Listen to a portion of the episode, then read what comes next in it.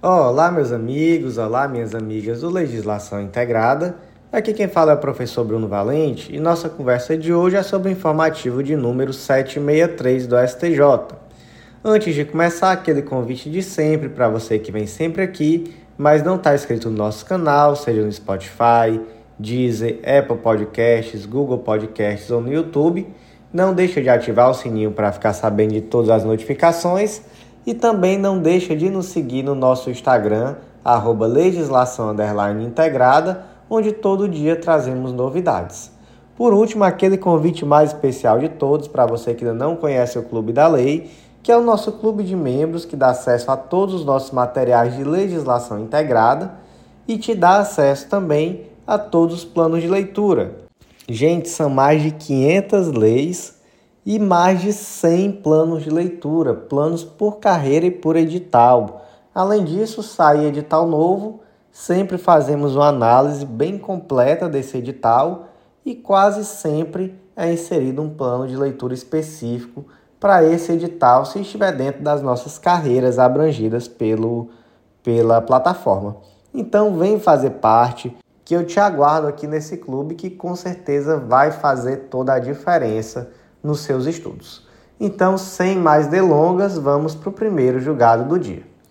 E o primeiro julgado de hoje, da primeira sessão da STJ, foi inserido na Lei 9099 de 95, Lei dos Juizados Especiais, destaque da seguinte forma: compete às câmaras reunidas ou à seção especializada dos TJs a competência para processar e julgar as reclamações destinadas a dirimir divergência entre acórdão prolatado pela turma recursal estadual e jurisprudência do STJ, consolidada em incidente de assunção de competência ou de resolução de demandas repetitivas, em julgamento de recurso especial repetitivo e em enunciado de súmula do STJ.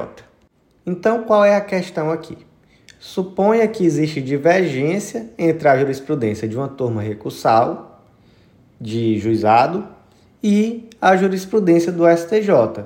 Qualquer jurisprudência do STJ? Não, né? Aquela jurisprudência consolidada através de incidente de assunção de competência, incidente de resolução de demanda repetitiva, julgamento de, de recurso especial repetitivo ou enunciado de súmula do STJ. Beleza? existe essa divergência. Como é que se faz para uniformizar, para conformar, melhor dizendo, essa jurisprudência da turma recursal em relação àquela do STJ? A Lei 9.099 ela acaba não trazendo um mecanismo de, de revisão dessas decisões da turma recursal e nem de uniformização de jurisprudência.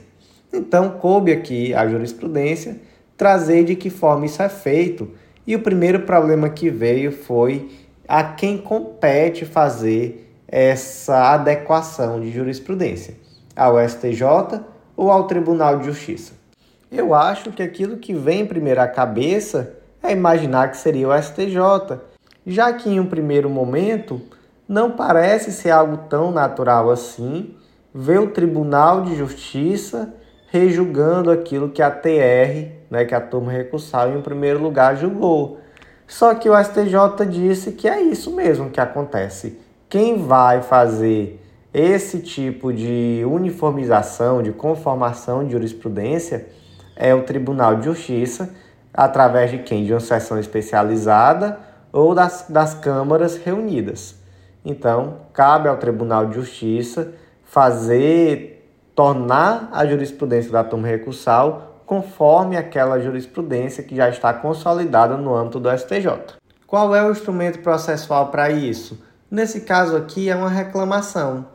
Inicialmente, essa reclamação era feita ao próprio STJ, existia uma resolução, que era a resolução 12 de 2009, só que posteriormente, já no ano de 2016, essa resolução foi revogada. E hoje o que existe é uma resolução do STJ de 2016 que é a resolução número 3, e ela atribui ao Tribunal de Justiça essa competência. Então, realmente, em um primeiro momento, era, como eu falei, era o STJ que julgava essa reclamação. Para mim é mais intuitivo, mas o STJ preferiu abrir, abrir mão dessa competência e nesse momento ela é do Tribunal de Justiça.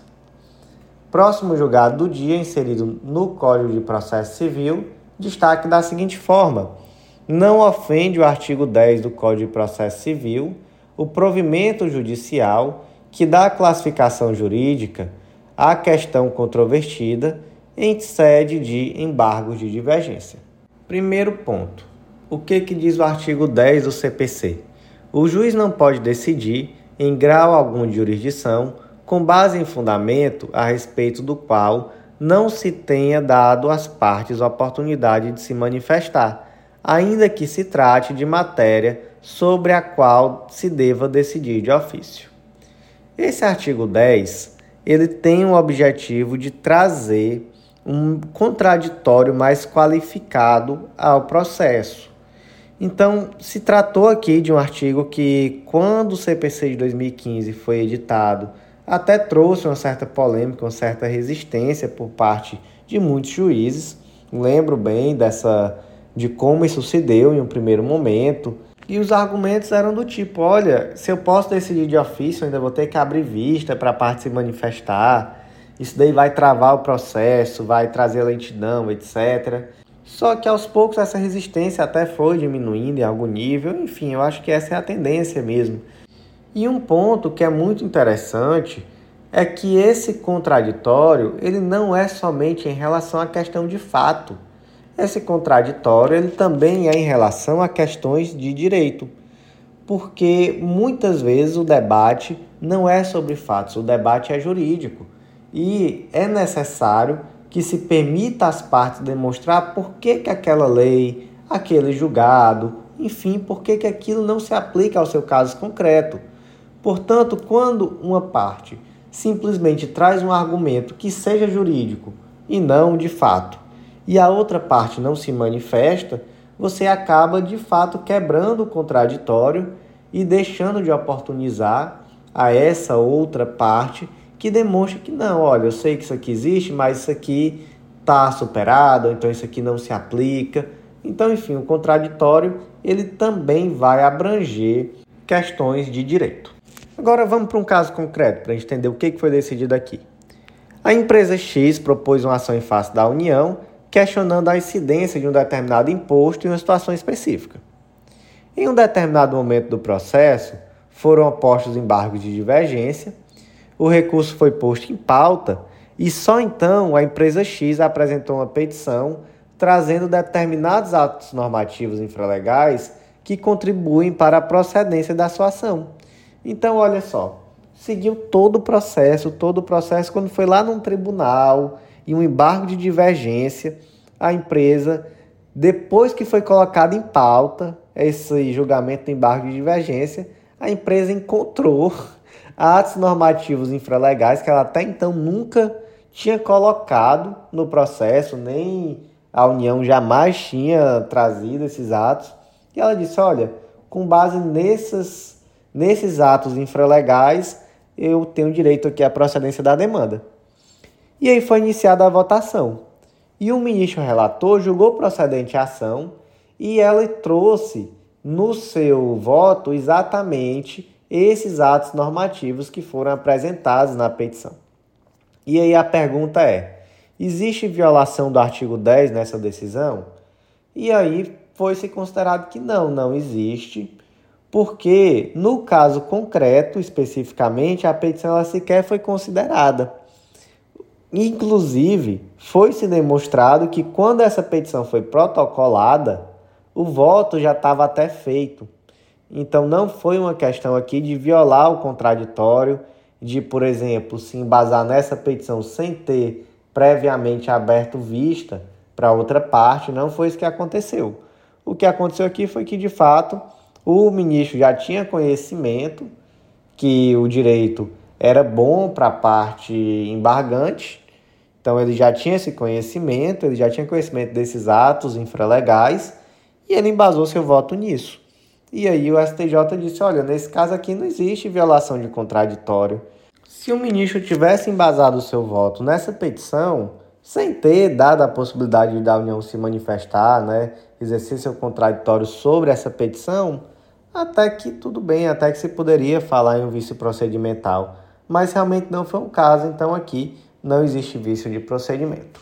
Ah, professor, mas tem um ponto, e o princípio da não surpresa? Porque o que o artigo 10 traz é exatamente isso, que o juiz não pode decidir com base em situação que não foi debatida. Então ele trouxe aqui uma classificação jurídica que não foi debatida no processo. Não existe uma violação então, professor? Olha, o STJ, em primeiro lugar, já decidiu que não se possui uma dimensão absoluta e automática e restrita ao princípio da não surpresa.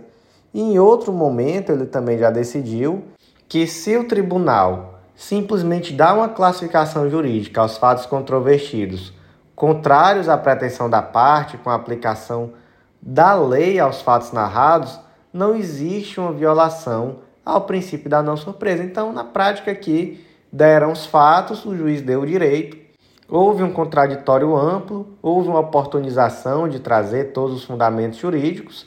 Então, realmente, o STJ entendeu que esse princípio da não surpresa ele não é aplicado assim de uma forma tão irrestrita.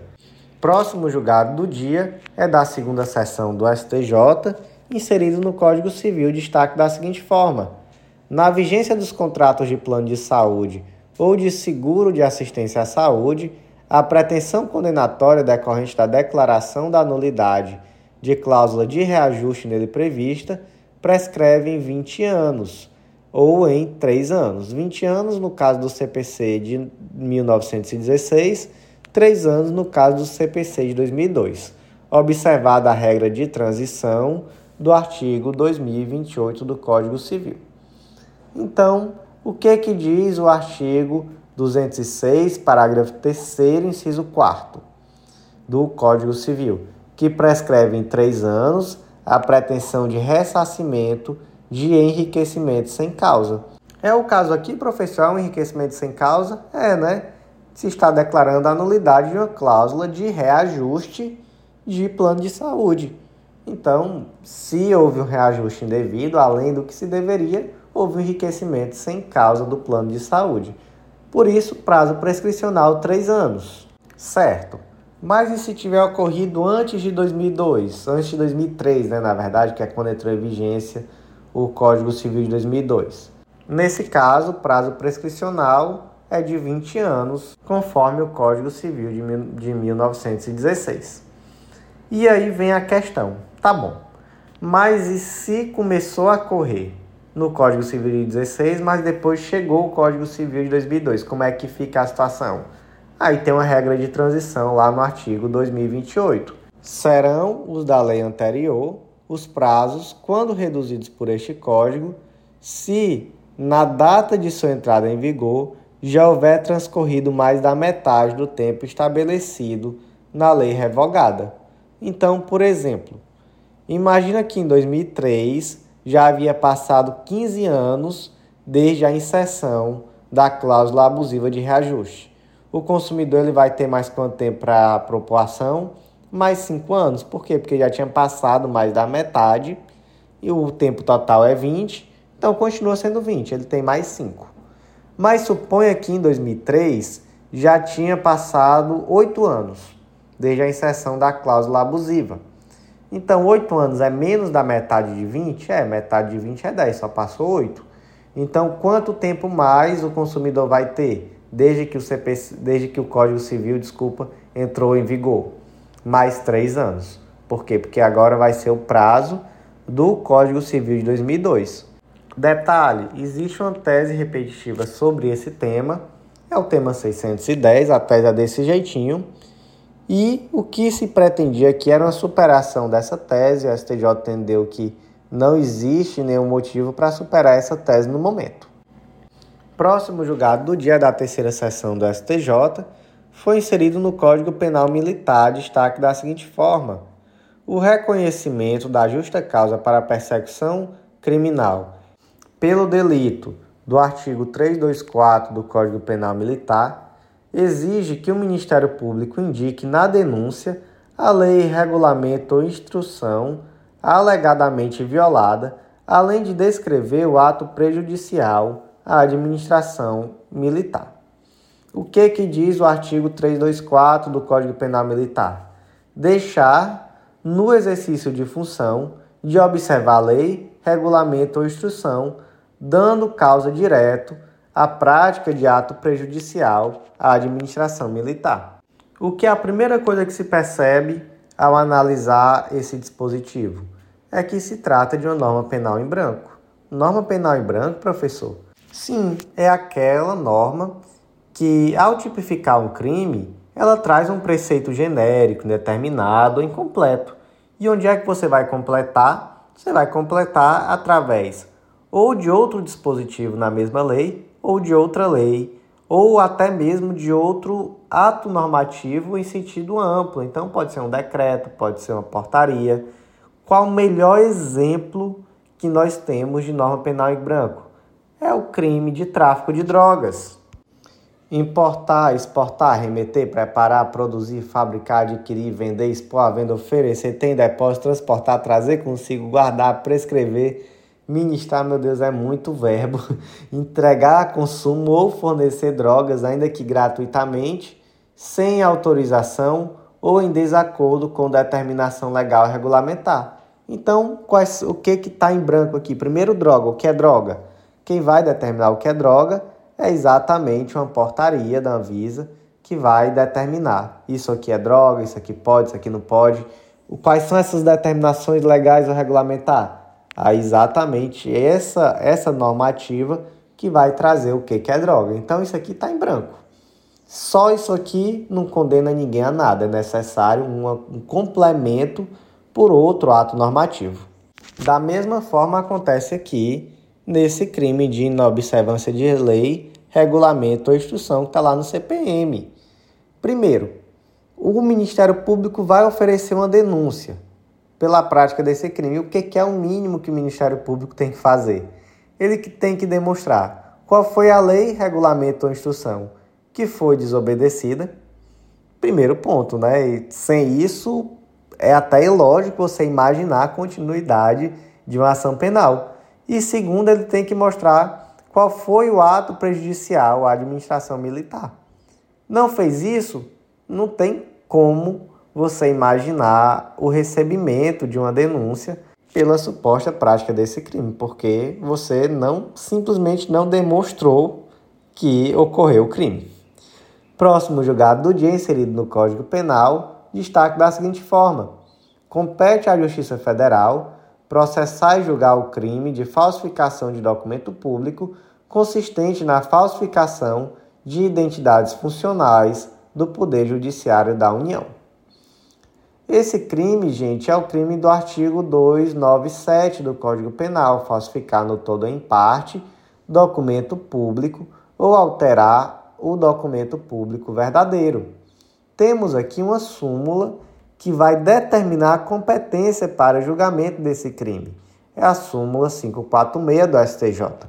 A competência para processar e julgar o crime de uso de documento falso é firmada em razão da entidade ou órgão ao qual foi apresentado o documento público, não importando a qualificação do órgão expedidor. Aí você parou, pensou e disse: calma lá. Então a competência é para quem foi apresentado o documento, não importando a qualificação do órgão expedidor. Mas o julgado aqui está dizendo que compete à Justiça Federal processar e julgar a falsificação do documento público consistente na falsificação de identidades funcionais do Poder Judiciário da União. Não está incondizente isso aqui, não? Tá não, gente. Por que, que não está incondizente? Porque aqui na, no caso concreto não houve apresentação desse documento. Então, o crime aqui não foi o do artigo 304 do Código Penal. Qual é o crime do 304? Fazer uso de qualquer dos papéis falsificados ou alterados.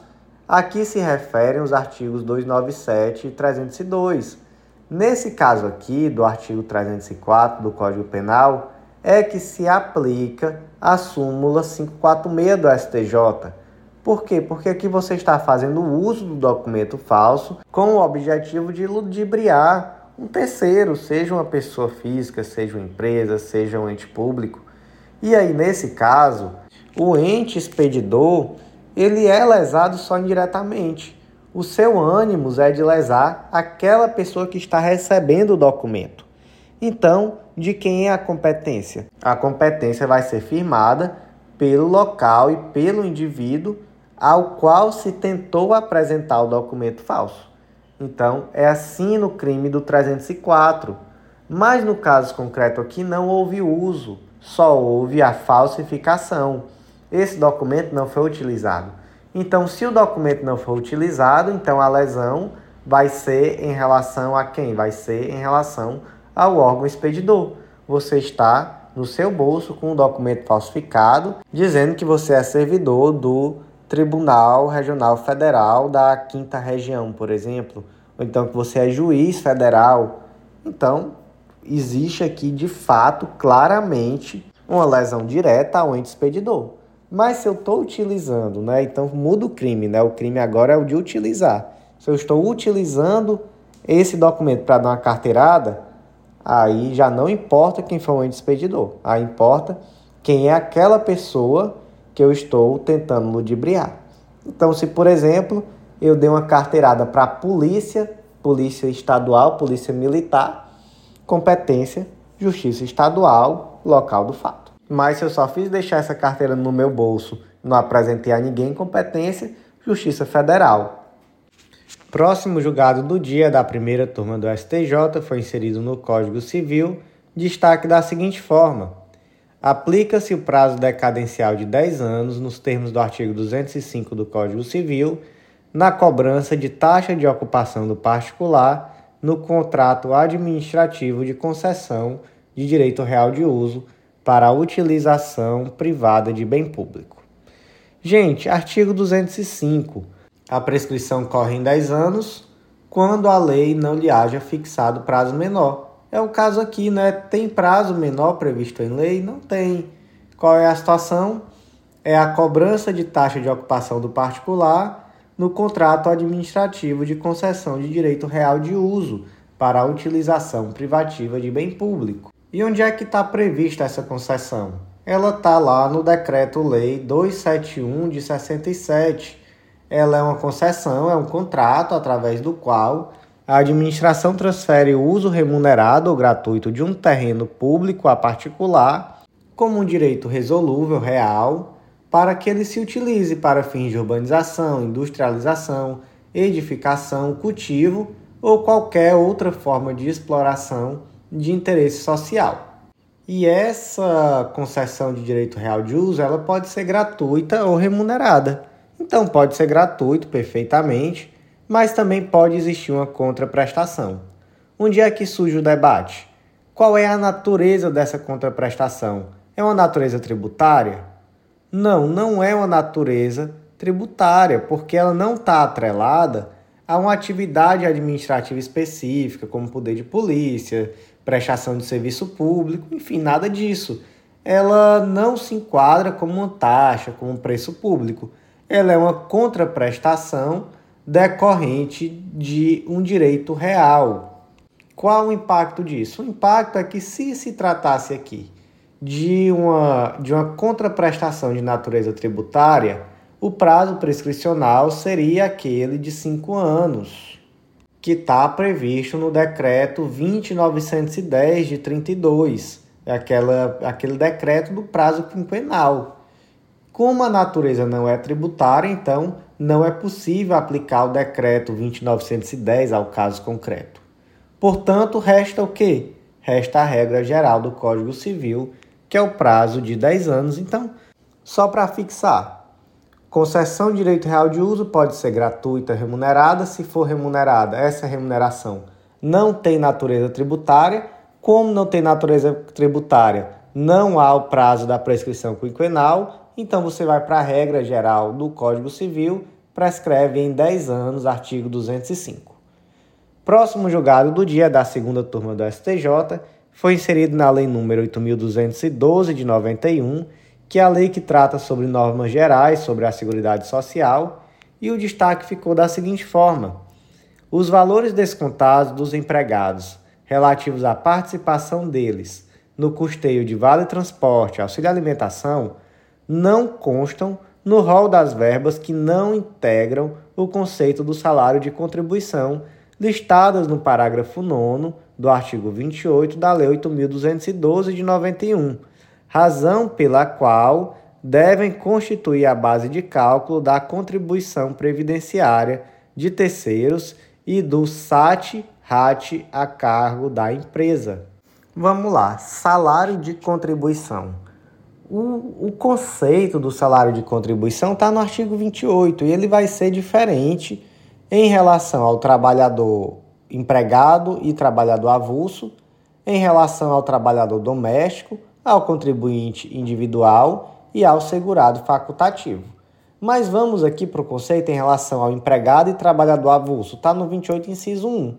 É a remuneração auferida em uma ou mais empresas, assim entendida a totalidade dos rendimentos pagos, devidos ou creditados a qualquer título, durante o mês destinados a retribuir o trabalho, qualquer que seja a sua forma, inclusive gorjetas, ganhos habituais sob a forma de utilidades e os adiantamentos decorrentes de reajuste salarial, quer pelos serviços efetivamente prestados, quer pelo tempo à disposição do empregador ou tomador de serviço nos termos da lei ou do contrato, ou ainda de convenção ou acordo coletivo de trabalho ou sentença normativa.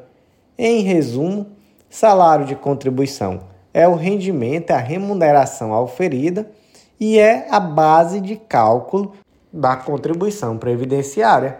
Certo. E o que é que integra o salário de contribuição? Aí temos o artigo 28, vai dizer o que que integra, é isso daí que a gente leu, é a remuneração quase que como um todo, e o artigo 28, parágrafo 9, vai dizer que não integra o salário de contribuição para fins desta lei exclusivamente, ou seja, um rol exaustivo com todas as verbas que não vão integrar o salário de contribuição. Esse rol exaustivo tem várias alíneas, vai até a linha Z e depois ainda tem a linha AA. Então são vários valores que de fato não integram salário contribuição. Se você quiser dar uma olhada, você pode ir até a Lei 8.212 e ler esses, essas alíneas. Então, natureza do rol exaustiva, natureza exaustiva, não está no rol, integra o salário de contribuição. E aí vem a pergunta: vale transporte e auxílio alimentação integram salário contribuição? Integram, por quê? Porque não estão no rol essa foi a decisão do STF aqui no informativo 763. Próximo julgado do dia inserido no Código de Processo Civil, destaque da seguinte forma: a decisão que declara a inexigibilidade parcial da execução é recorrível mediante agravo de instrumento, configurando erro grosseiro, a interposição de apelação, o que inviabiliza a aplicação do princípio da fungibilidade recursal. Então vamos lá. Processo sentenciado, iniciou um cumprimento de sentença. Vamos aqui para o artigo 525. Transcorrido o prazo previsto no artigo 523 sem o pagamento voluntário, inicia-se o prazo de 15 dias para que o executado, independentemente de penhora ou nova avaliação, apresente nos próprios autos a sua impugnação, ok? Apresentou a impugnação. Imagina que essa impugnação foi parcialmente acolhida de tal forma que a execução foi parcialmente extinta. Se foi parcialmente extinta, isso significa o quê? Que a execução continua, o cumprimento de sentença continua. Qual é o recurso cabível em face dessa decisão? Que tão somente extinguiu parcialmente a execução é o agravo de instrumento. E se a decisão tiver extinto completamente a, a execução? Nesse caso, qual vai ser o recurso cabível? Apelação. Simples, né, gente? Intuitivo. Extinguiu completamente? Apelação. Não extinguiu completamente? Agravo de instrumento. Ah, mas eu interpus uma apelação contra a decisão que extinguiu somente parcialmente. E aí, é possível aplicar o princípio da fungibilidade recursal? É não. Por quê? Porque o STJ considera isso um erro grosseiro. Então, mesmo que você respeite o prazo, enfim, não é possível aproveitar. Próximo julgado do dia é da terceira turma do STJ, foi inserida no Código Civil e o destaque ficou da seguinte forma: Na execução de alimentos, não pode a genitora, na condição de representante legal, se subrogar nos direitos da credora menor sobre a prestação referente a alimentos in natura que aquela pagou em virtude da inadimplência do genitor barra executado, devendo ajuizar ação própria. Gente, que decisão problemática. Tá em dúvida se vai homologar acordo, se vai celebrar acordo de alimentos in natura? Vamos entender esse julgado para poder sua dúvida acabar, porque esse julgado aqui é problemático. Caso concreto adaptado: José e Carla são pais de Isolda, criança de 10 anos de idade. Atualmente, a Isolda mora com a mãe, devendo o pai lhe pagar alimentos que foram fixados, parte em pecúnia, pecúnia, dinheiro, meio salário mínimo por mês, e parte em natura, pagamento das refeições da criança na escola. Então, a Isolda estuda em escola, que tem um refeitório, e todos os meses o pai ficou responsável por ir até lá e pagar o valor referente ao almoço da criança na escola. O José, entretanto, passou a descumprir parte do acordo. Ele não pagou o valor das refeições, ele só pagou o dinheiro, o meio salário mínimo. A Carla, por sua vez, vendo aquela situação, a filha passando até por uma situação vexatória, ficando sem alimento na escola, foi lá e saldou a dívida junto ao refeitório para que as refeições continuassem sendo servidas à filha. Até aqui, ok. E aí, uma vez que a Carla pagou a dívida, ela entendeu que se subrogou nos direitos da filha, motivo pelo qual propôs a execução de alimentos, buscando reaver o dinheiro pago, e na ação foi decretada a prisão civil de José porque ele de fato não pagou. Pergunta-se: a execução foi proposta corretamente? Era possível a prisão civil do José? A resposta é, segundo a STJ, não. Vamos ler aqui um pequeno trecho.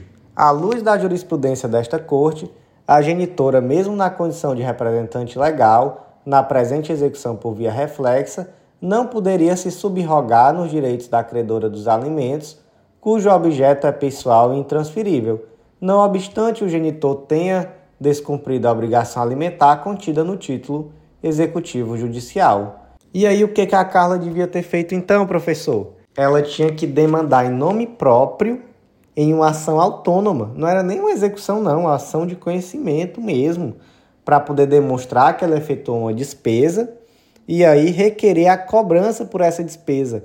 Então, para o STJ, isso aqui perdeu a natureza alimentar e se tornou uma questão patrimonial, não houve subrogação de nada Aqui realmente Carla demanda em nome próprio uma ação de conhecimento, vai demonstrar que ela pagou a dívida do que era do José e vai requerer. Efeito prático disso, no máximo uma penhora, você tira qualquer possibilidade de prisão civil. E, gente, perdoem quem tem opinião diversa, mas aqui também eu preciso me posicionar que é uma decisão formalista, conservadora, que prejudica em muito a efetividade dessa execução. Então fica aqui o alerta, muito cuidado na hora de homologar acordo de alimentos que traga fixação de alimentos in natura. Muito cuidado, você está atuando como advogado, como defensor, como juiz, vamos evitar isso aqui ao máximo, porque realmente com esse tipo de posicionamento fica muito difícil a tutela do direito posteriormente. Próximo julgado do dia, inserido no Código de Processo Civil, destaque da seguinte forma: é possível a conversão da prisão civil em regime fechado em virtude de dívida de natureza alimentar para regime domiciliar quando a devedora de alimentos for responsável pela guarda de outro filho de até 12 anos de idade. Então, continuamos aqui a falar de alimentos. Vamos lembrar que lá no 528, parágrafo 3 é o rito da prisão civil, então você consegue executar alimentos e podendo ser decretada, inclusive, a prisão civil do devedor de alimentos pelo prazo de um a três meses. Essa prisão civil ela tem um caráter coercitivo, então ela não tem um caráter punitivo, o objetivo não é punir o pai ou a mãe que deixou de pagar alimentos, mas sim coagi-lo a efetuar essa regularização. E aqui é uma situação bem interessante, porque normalmente quem é executado é o pai, né? Quase sempre, 99% das vezes, é o pai que paga os alimentos. Nesse caso aqui era a mãe. E aqui nós temos também um debate que é interessante. Como é cumprido? É em regime fechado? Tem progressão de regime? Gente, é em regime fechado, inteiramente fechado. Não é igual no processo penal. Então aqui realmente não existe em regra essa questão da prisão domiciliar, da progressão de regime, apesar de que na pandemia, principalmente, a gente viu muita decisão possibilitando prisão domiciliar. Mas aqui, como era uma situação de uma mãe executada, essa mãe tinha outro filho que tinha menos de 12 anos de idade, aí essa mãe requereu que fosse aplicado aqui a regra que está lá no Código Penal, no artigo 318, inciso 5, que esse, que esse dispositivo traz a possibilidade da mãe que tem filho de até 12 anos de idade cumprir essa pena em regime domiciliar. E aí se pergunta: é possível aplicar essa regra, que é do Código de Processo Penal, a uma prisão civil decorrente da dívida de alimentos? A STJ entendeu que é possível então, nesse caso concreto aqui, se permitiu que essa mãe, que estava devendo alimentos, cumprisse em regime domiciliar. Próximo julgado do dia, inserido no Código de Processo Civil, destaque da seguinte forma: ainda que se trate de processo eletrônico, a publicação da decisão no órgão oficial somente será dispensada quando a parte estiver representada por advogado cadastrado no sistema do Poder Judiciário, ocasião em que a intimação se dará de forma eletrônica. Certo, o destaque fala sobre réu revel? Fala não, né? Mas o julgado é sobre isso. Então, um daqueles destaques que poderia estar espelhando melhor aquilo que foi decidido no julgado, mas enfim.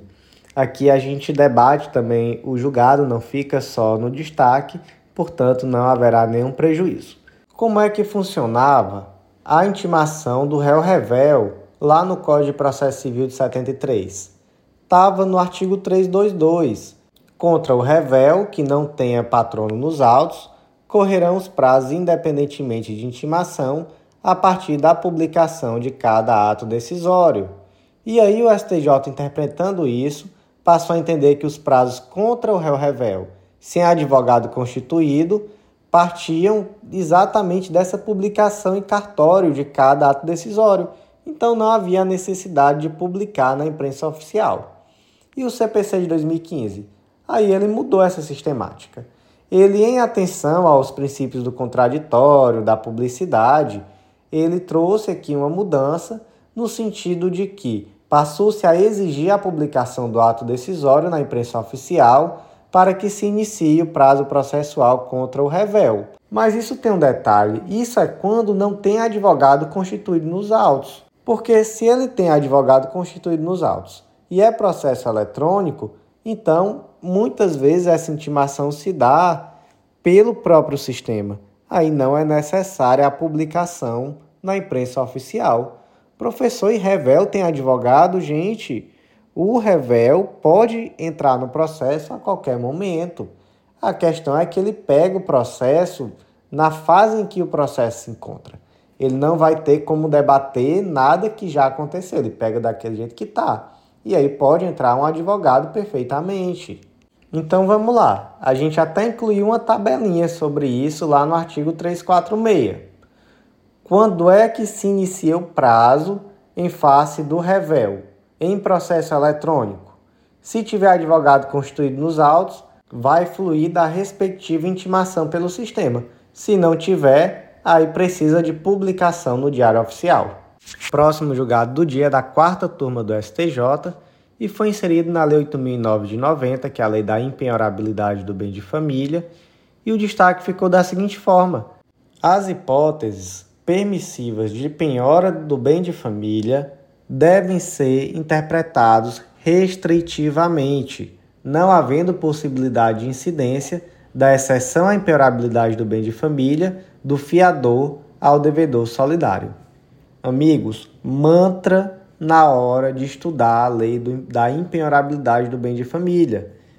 Todas as exceções ali são interpretadas restritivamente. Nós tivemos, eu acho que umas quatro edições de jurisprudência em tese no ano passado só sobre esse tema. E o mantra em quase todas as teses era isso: interpretação restritiva, sempre. Então vamos lá, para artigo 3. A impenhorabilidade é oponível em qualquer processo de execução civil, fiscal, previdenciária, trabalhista ou de outra natureza, salvo se movido. Aí tem lá o inciso sétimo, por obrigação decorrente de fiança concedida em contrato de locação. Essa é uma exceção que dá o que falar. Por quê? Regra: o indivíduo está devendo ele pode perder a casa que ele mora para pagar a dívida? Não pode. Se ele tiver sido fiador em contrato de locação, ele pode perder a casa? Pode. Se tiver sido uma locação comercial, ele pode mesmo assim ter o seu bem de família penhorado? Pode. Decisão do STJ recente. Até então, existia uma posição que era majoritária em sentido contrário. Se entendia que essa exceção à impenhorabilidade era só no contrato de locação residencial, mas hoje em dia não. Inclusive, o fiador de contrato de locação comercial pode ter seu bem de família penhorado. A questão é que aqui se está falando de fiança. Troca esse nome fiança por qualquer outra coisa. Vai poder penhorar o bem de família? Não vai. Então, tivemos uma decisão recente, por exemplo, que disse que não é possível a penhora do bem de família, dado como calção em contrato de locação imobiliária. Então, calção é fiança? Calção não é fiança. Então, não é possível trazer essa exceção à impenhorabilidade, porque seria uma interpretação extensiva e aquilo que restringe direitos é interpretado restritivamente. Caso concreto adaptado: o Topazio, fundo de investimentos imobiliários, alugou um determinado imóvel na empresa X.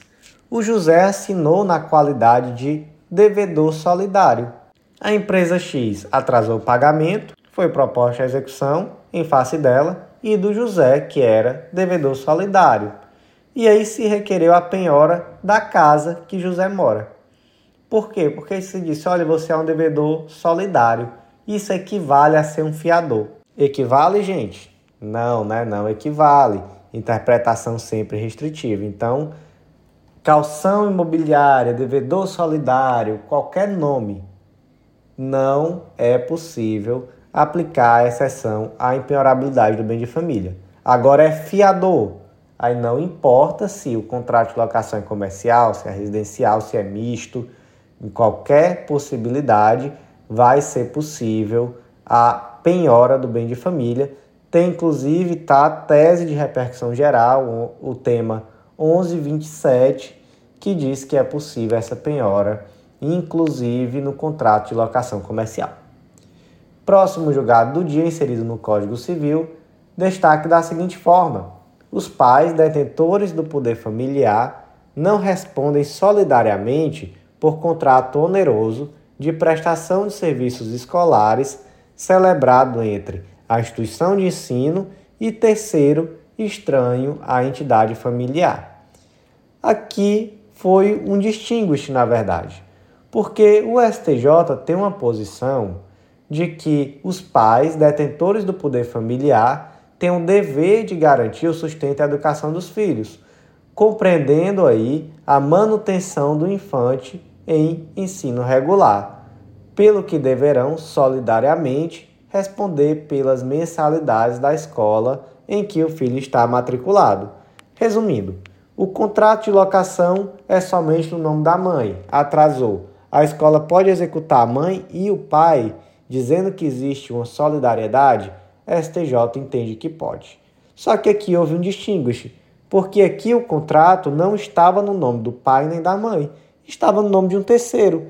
Então é um benfeitor que paga essa escola para a criança. Pode ser um tio, pode ser um grande amigo.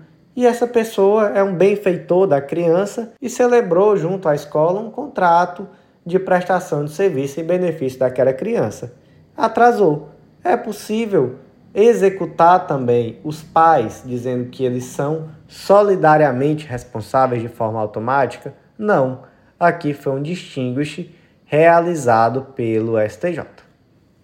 Próximo julgado do dia, inserido no Código de Processo Civil, destaque da seguinte forma: não contraria o princípio da distrição o deferimento de medida cautelar que diverge ou ultrapassa os limites do pedido formulado pela parte, se entender o magistrado que essa providência milita em favor da eficácia da tutela jurisdicional.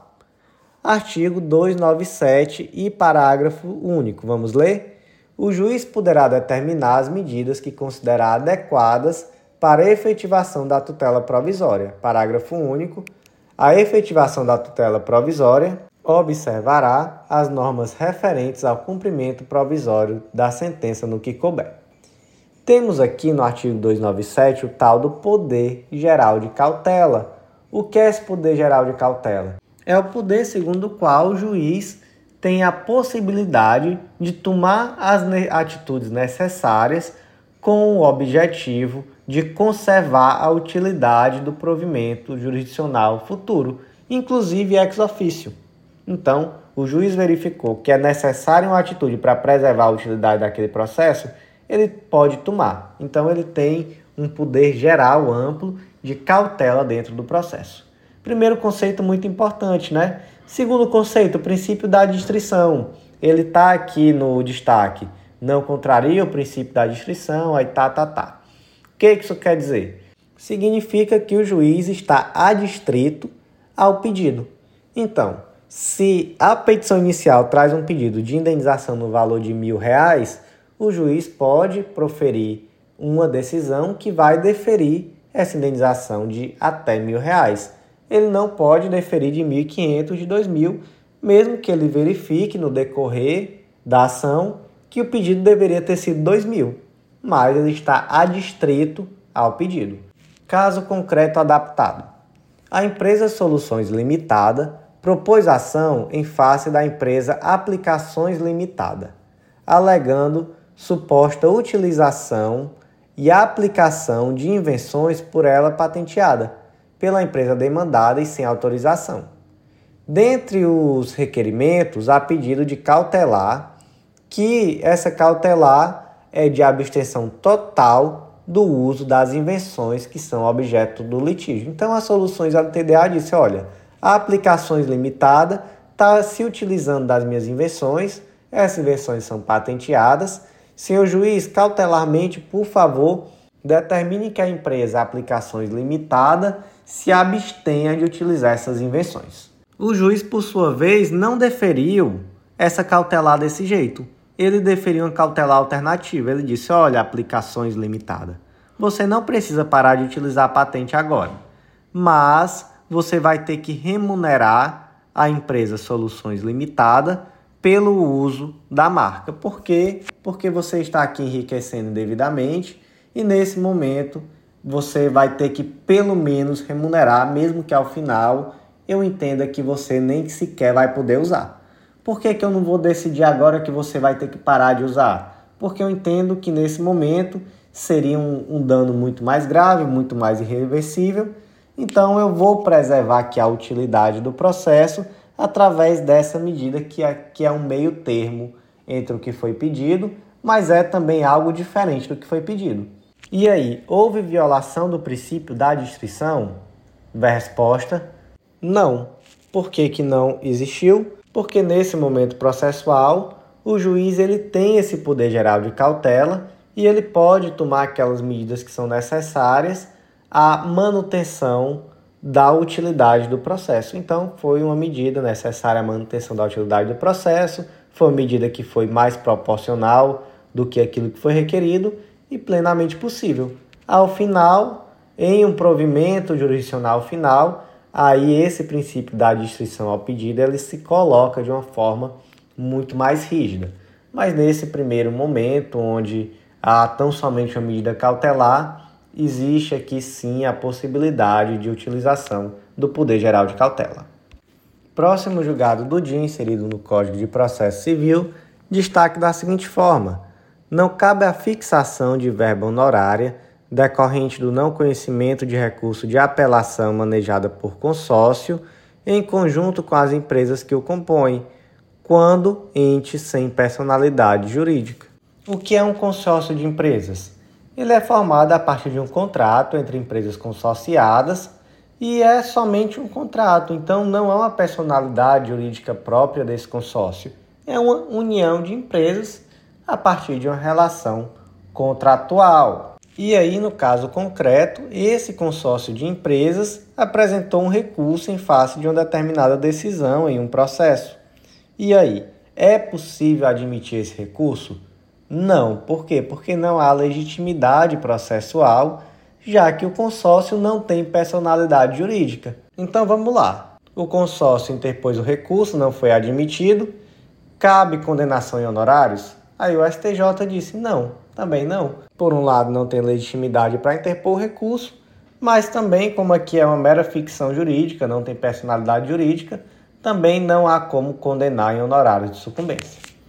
Começa agora os julgados da quinta turma do STJ e o primeiro destaque foi inserido no Código Penal Militar, destaque da seguinte forma: a Justiça Militar é incompetente para processar e julgar crime cometido por policial militar que, ainda que esteja na ativa, pratica a conduta ilícita fora de serviço, em contexto dissociado do exercício regular de sua função e em lugar não vinculado à administração militar. Então vamos lá, o Joãozinho que por acaso é policial militar, cometeu um crime.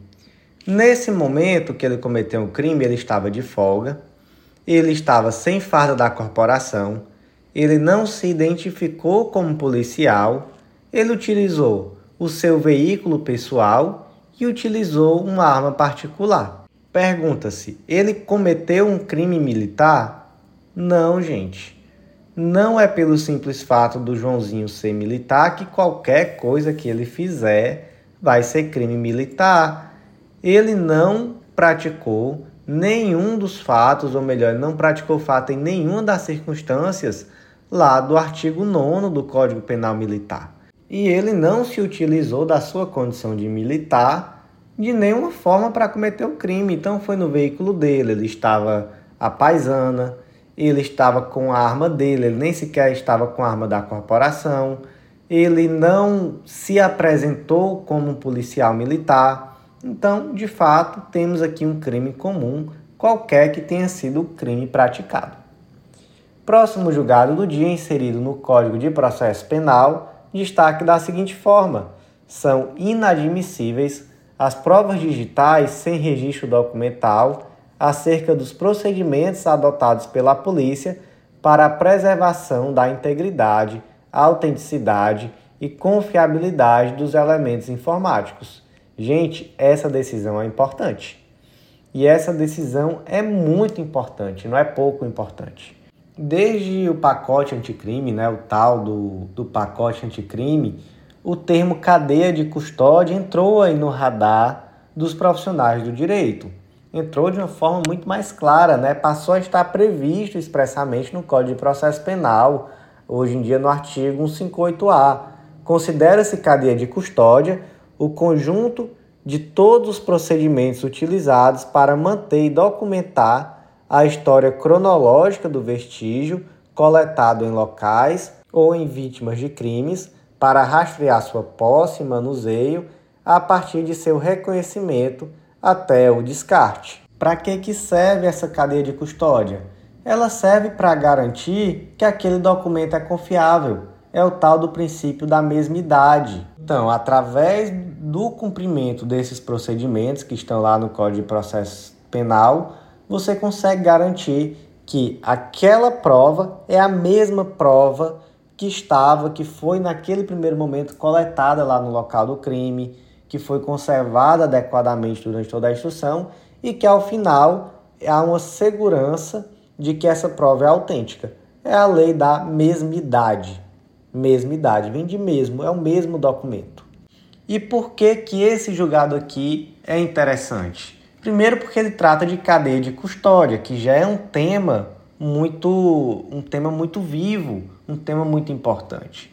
Mas acima de tudo ele trata da cadeia de custódia em provas digitais. Então, nesse julgado, o STJ disse: olha, inclusive em provas digitais é necessária a demonstração da aplicação do princípio da mesma idade, e isso se dá através de uma preservação da cadeia de custódia. Esse julgado nos introduz a um conhecimento que é muito interessante, que é muito importante no momento de verificar essa autenticidade do documento, essa preservação da autenticidade do documento durante todas as etapas do processo, através do chamado algoritmo hash. Por essa técnica, é possível verificar que cada documento tem uma assinatura digital única, através da quantidade de bits que representam esse documento. Então, qualquer mínima alteração no documento vai representar lá na ponta uma modificação da quantidade de bits. E esses hashes, eles são exatamente determinados pelo número de bits em cada uma das saídas. Complexo, né, gente? Mas é dessa forma que se verifica a autenticidade de um documento, preservando a cadeia de custódia desse documento digital. E no caso concreto aqui, o que, que aconteceu? Basicamente foram copiados documentos do computador do réu e nesse momento não houve uma preocupação de verificar se esses documentos estavam, vim, estavam vindo de forma integral, enfim, simplesmente foi copiado e quando chegou lá na ponta, não foi possível de nenhuma forma garantir que aquele documento que na última etapa do processo estava sendo periciada era o mesmo documento que foi retirado do computador do réu lá no começo.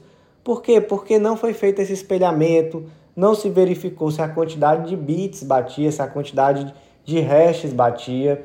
Então, realmente, lá no final existia um documento, mas não existia nenhum meio técnico de demonstrar, de dizer, sem sombra de dúvida, que esse documento que estava lá na ponta sendo periciado era o mesmo que foi lá no começo retirado do computador.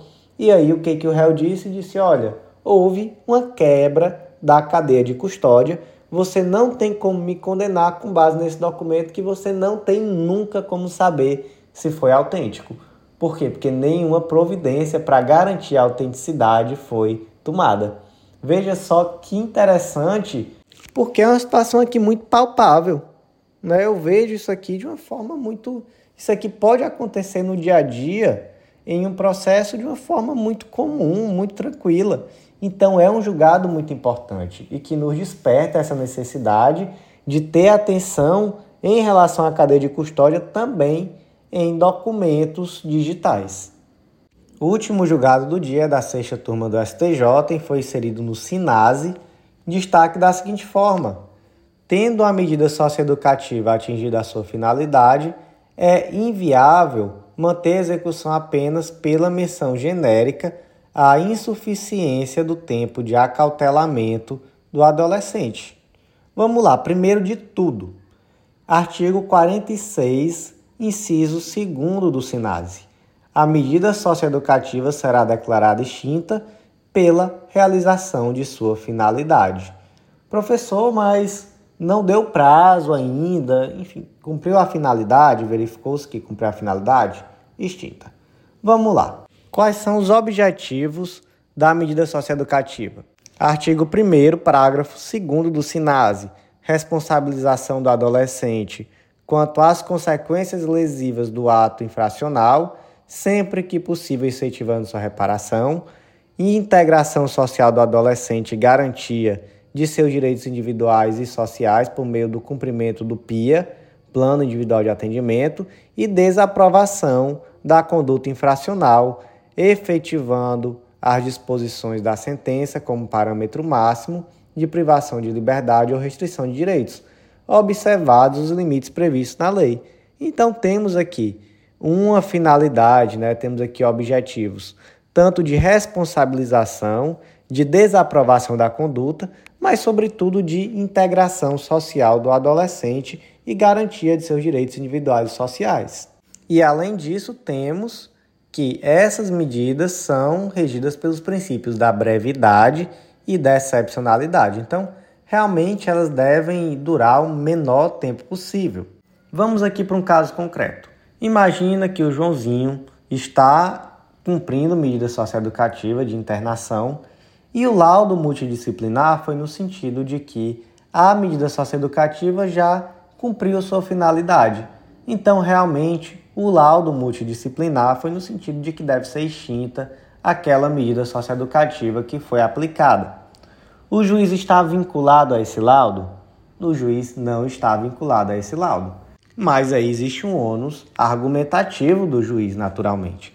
Ele tem que fundamentar, ele vai dizer, olha, apesar do laudo multidisciplinar ser nesse sentido, por esse motivo eu entendo que ainda há necessidade da manutenção dessa medida socioeducativa.